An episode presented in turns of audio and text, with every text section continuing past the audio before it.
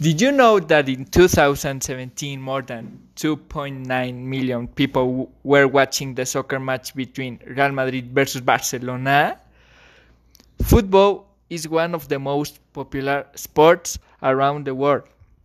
Nowadays, there are more than 300,000 clubs that belong to FIFA. England is the leader in Europe with the highest number of clubs associated to it. The Sheffield Football is the oldest club in the world. It was founded on October 24, 1857. There are very important events around football which show its popularity. No other sport, even besides the Summer Olympic Games, can today measure itself with the FIFA World Cup.